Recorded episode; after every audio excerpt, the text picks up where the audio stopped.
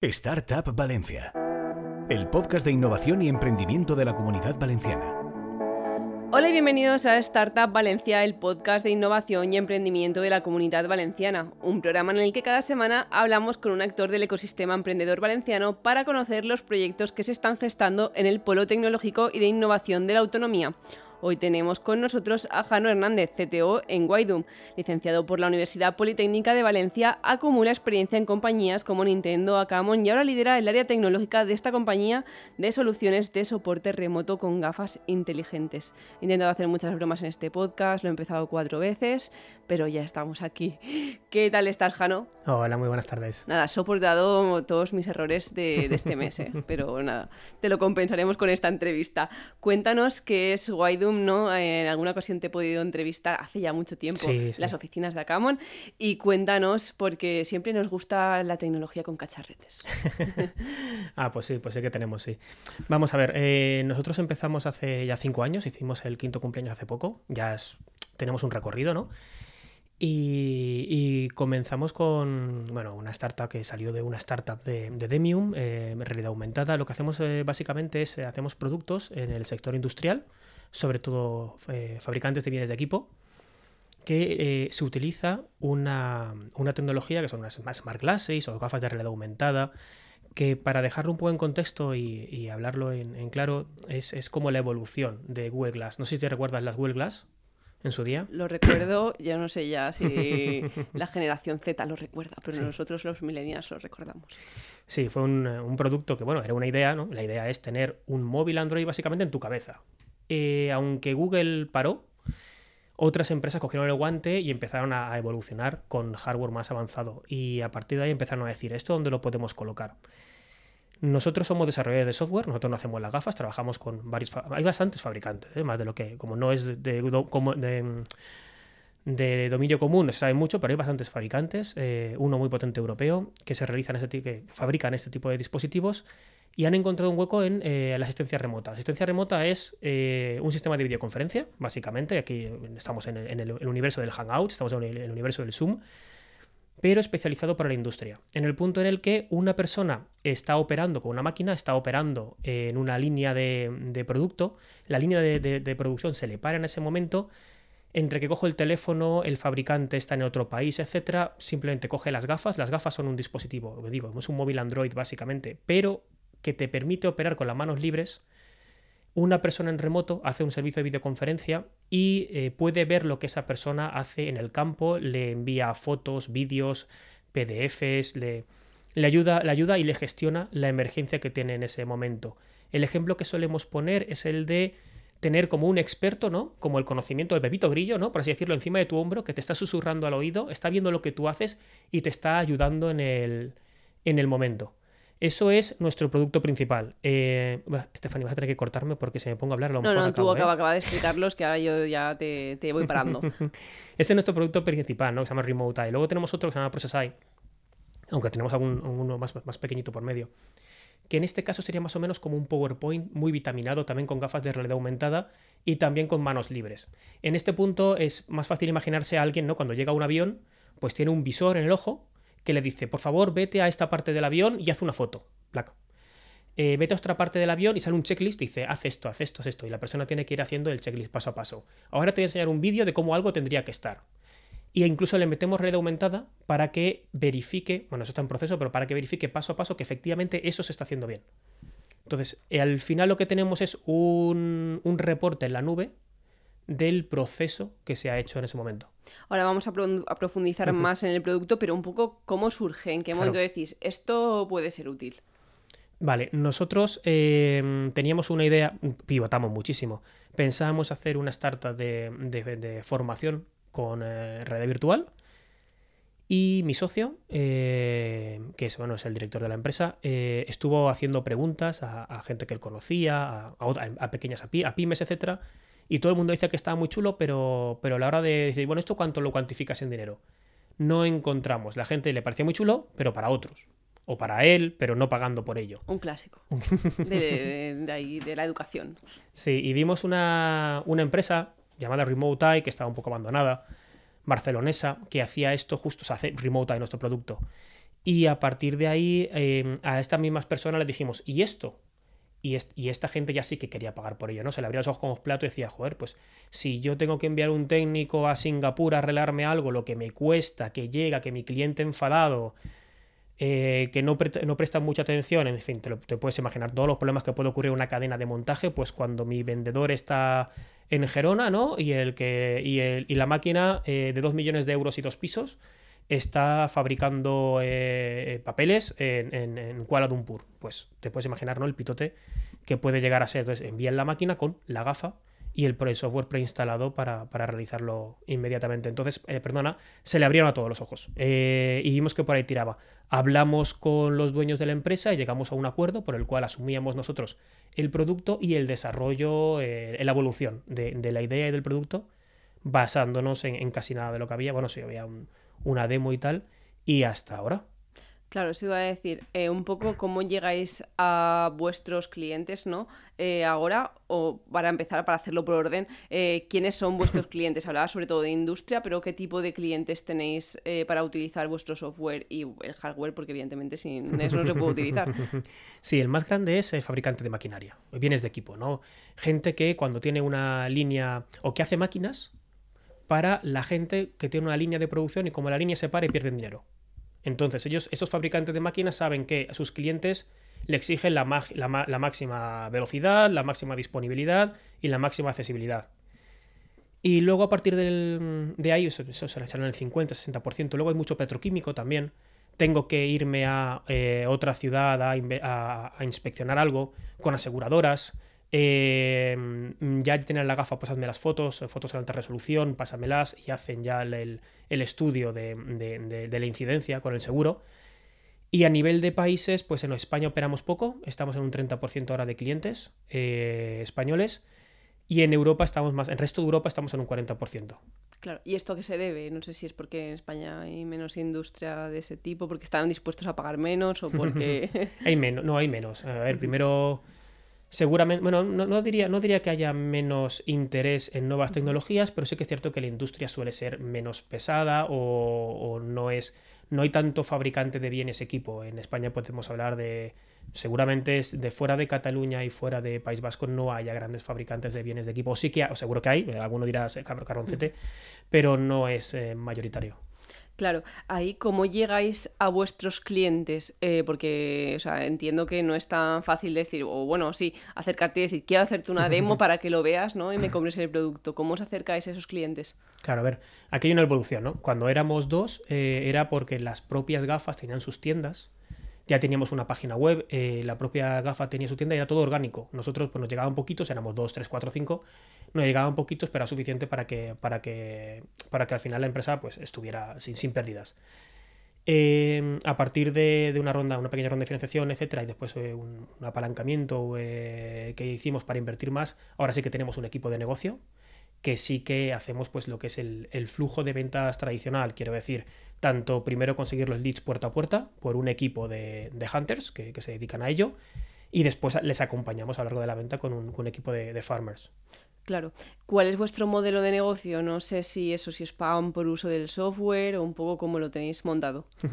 Hay dos tipos. Eh, bueno, hay el, el, tipo minoritario es el que solamente quiere la gafa, entonces como distribuimos un número importante, tenemos una serie de oferta con los, eh, con los productores, nos piden la gafa, damos la gafa, pero bueno, eso es lo menos importante. Otros, luego hay dos, grandes productos, que sería eh, solo software, que es yo ya me he comprado la gafa, eh, la, la empresa que me gusta es esta, y estoy buscando el software para, bueno, pues es un modelo eh, B2B, eh, SaaS, software as a service, normal y corriente, aunque alguna implementación en, campo también hacemos, ahí ya pasa más a ad hoc, sobre todo gente que quiere tener un, un, una seguridad ¿no? y tener sus datos en, su propio, en sus propias instalaciones.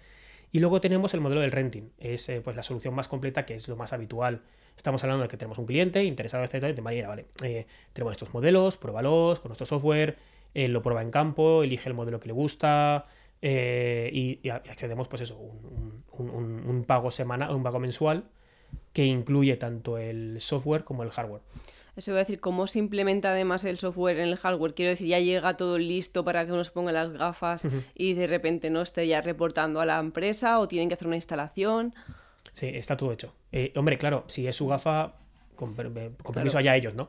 Pero si, bueno, pero siempre damos soporte. Si es que al final estamos tratando con una tecnología que es nueva, también hay que tener en cuenta que tenemos licencias para móviles. Eh, cuando digo la gafa, todas las gafas son, todas no, todas las, todas las que nosotros hemos visto que son interesantes para, en el mundo real, eh, son sistemas operativos Android.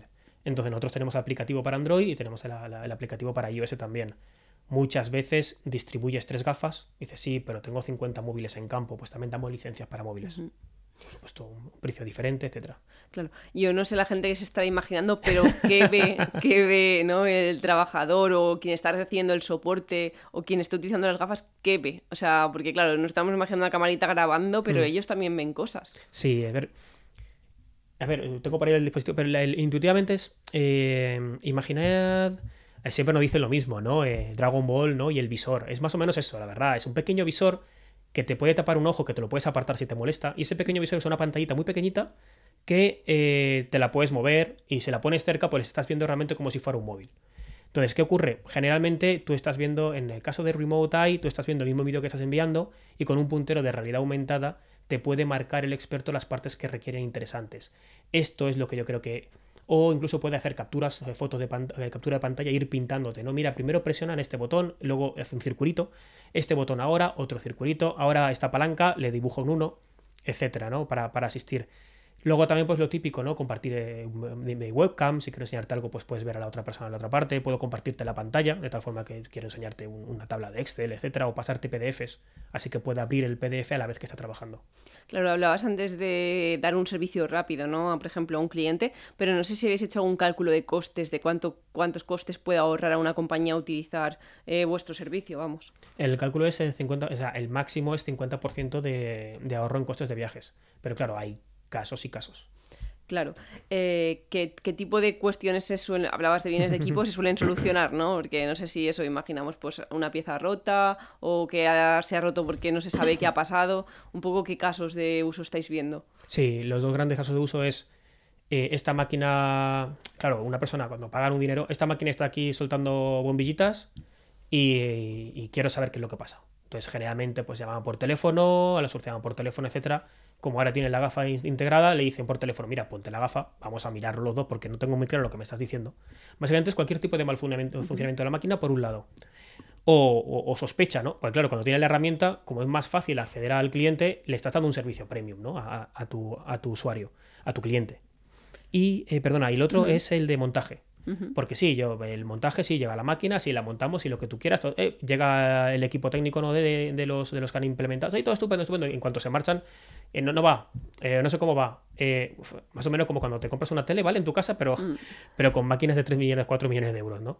Y de repente ya todos son dudas. ¿Y qué hacen? Pues muchas veces el técnico tiene que ir, volver, ir, volver. Hay empresas que tienen flotas, no, tienen 3, 4 técnicos que no, no, viven en casa, o sea, vuelven a casa de vez en cuando, pero ellos generalmente están en el avión dando vueltas, ellos están orbitando el planeta, ¿no? Y, y yendo de un sitio para otro sin parar, casi. Claro, es cierto, como cuando montas un mueble de Ikea y dices, no te aclaras, ¿no? En plan, por favor, que alguien me ayude en esto. Eh, hablabas antes de que vosotros os aliasteis un poco con la competencia, ¿no? Porque estaba, que no estaba ahí con el software, ¿no? Porque lo iba a dejar ya. Pero, ¿qué competencia tenéis? ¿Hay empresas similares en el mercado a lo que vosotros hacéis? Sí, sí, hay unas cuantas similares, sí. Em, a ver, la más grande, la más grande que puedes decir, o sea, nosotros una competencia directa, eh, en cierta forma sería WhatsApp. Porque muchas veces coge WhatsApp y coge un vídeo. Y aunque te ocupe las manos, aunque no sea profesional, aunque tú no sepas qué pasa con. Tú grabes vídeos, eso no queda en nosotros. Todo lo que guardamos queda en la base de datos. Tenemos una API, por lo cual nuestros clientes pueden atacar a la API y pasar a su CRM, a su, a su propia base de datos, ¿no? Eh, hacemos una integración con Salesforce también, con, algún, eh, con MDMs.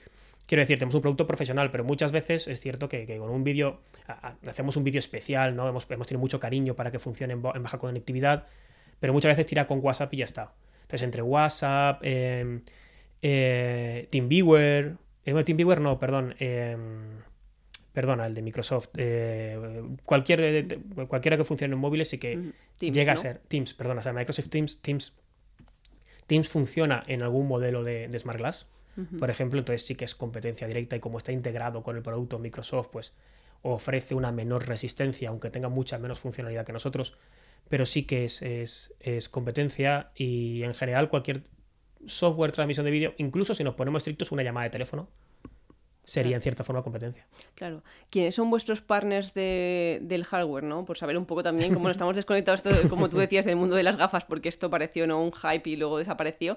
Un poco quién está ahora fabricando este tipo de gafas. Vale, no es la que más se distribuye, pero sin duda, sin duda la, más, la más conocida es Epson.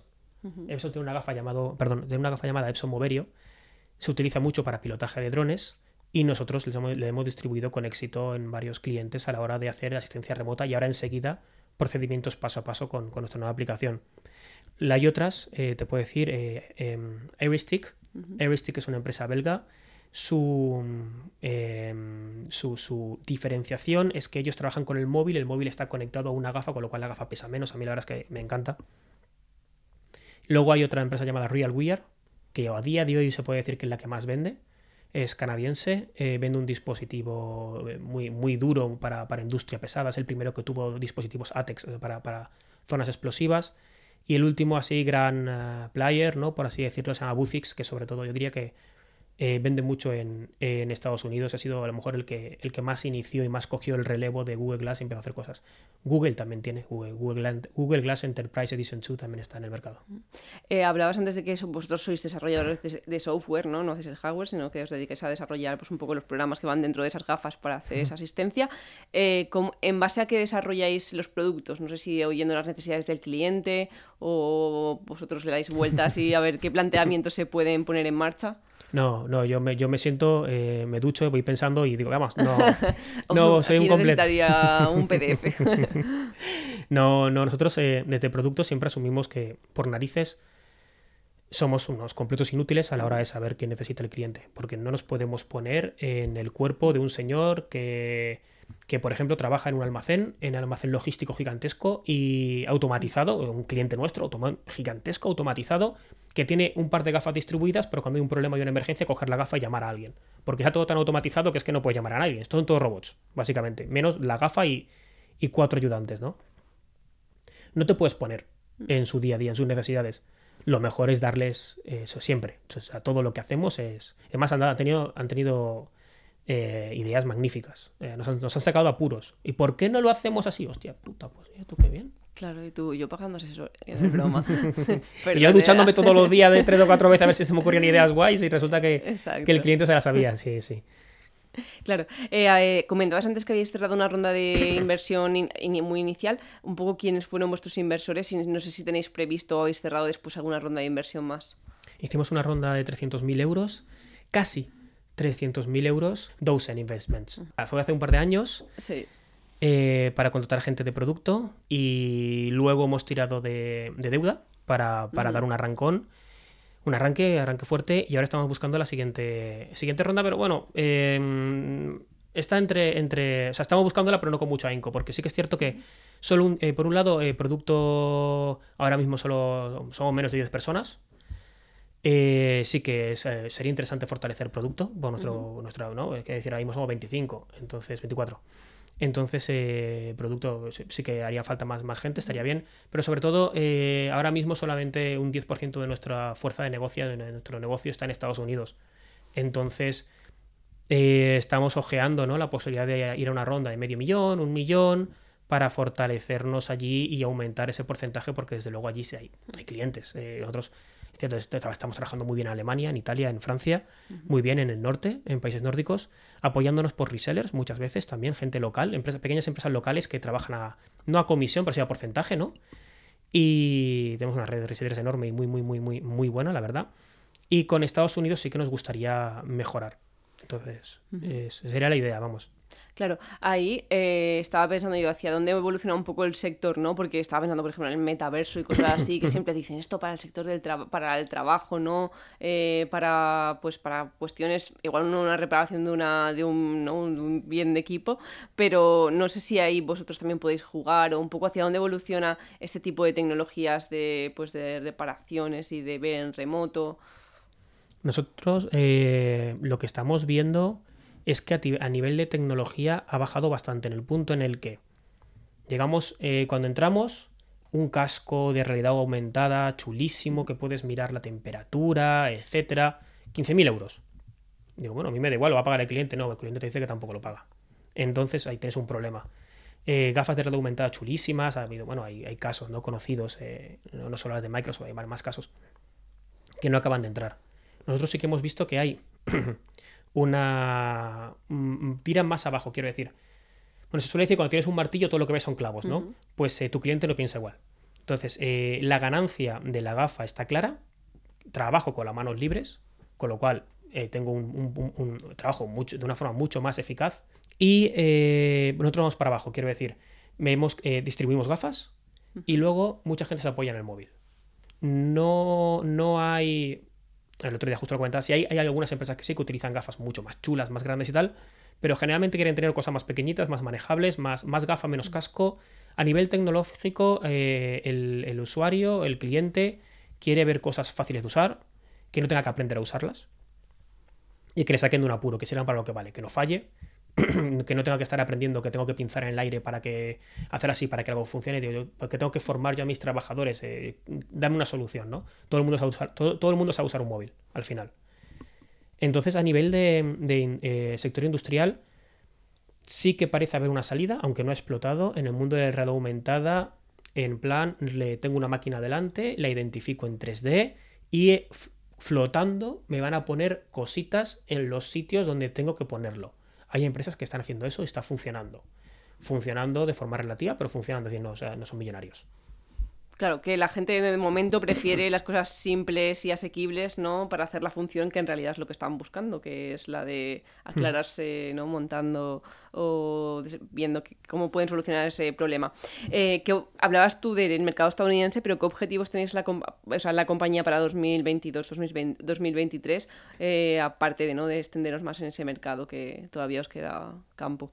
Bueno, eh, vamos a tenemos el nuevo, producto Process AI, él está aterrizado, está lanzado, tenemos que presentárselo a los clientes, estamos trabajando mucho con él.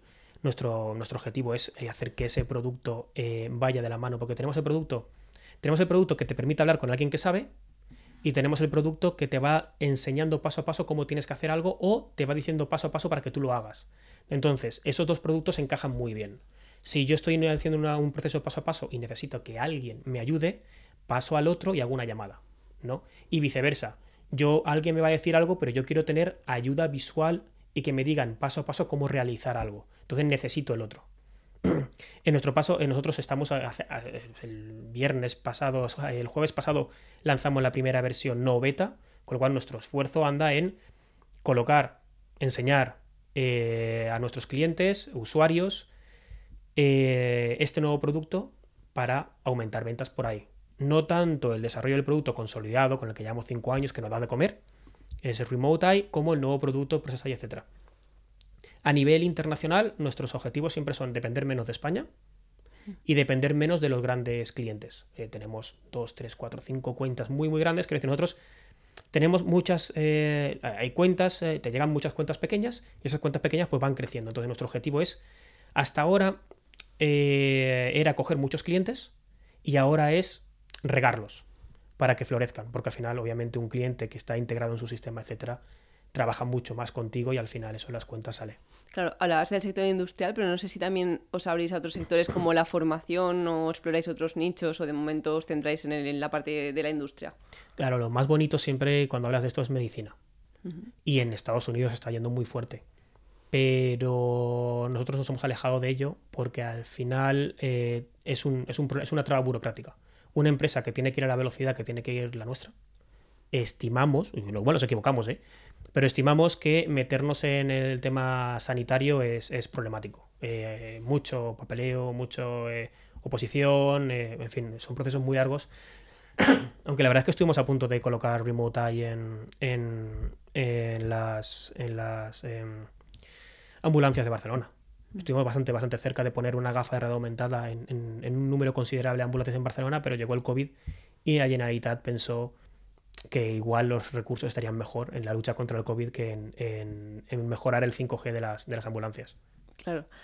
Pues nada, queda ahí el campo abierto para quien quiera cogerlo. Ya para terminar, eh, tú que has estado en la empresa desde el inicio, qué problemas os habéis encontrado a la hora de emprender, ¿no? No sé qué decís, ostras, pues eh, aquí igual esto fue un lío, eh, esto lo habría hecho de otra manera, eh, no sé, ¿qué, ha pasado por el, camino? Hmm, bueno, te voy, a te voy a decir a ti que has hablado con todos los emprendedores de Valencia, ¿no?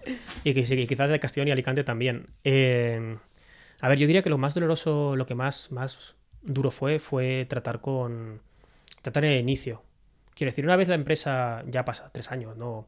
O una vez alcanzas el break-even, una vez eh, vas a un banco y no te pone el crédito a tu nombre, que eso a mí particularmente me dolió. Me dijo, yo soy programador. Yo, quiero decir, somos hoy en día, los programadores somos los notarios del mundo. Quiero decir, tenemos una facilidad y estoy aquí pringando sin cobrar y, poniendo un crédito para la empresa a mi nombre, ¿no? Y, eso duele, eh, duele y molesta. Luego, claro, eh, ahora ha cambiado la cosa, pero cuando yo empecé pagábamos 250 euros al mes por trabajar sin cobrar, que era como, jolín, eh, tonto y apaleado, ¿no?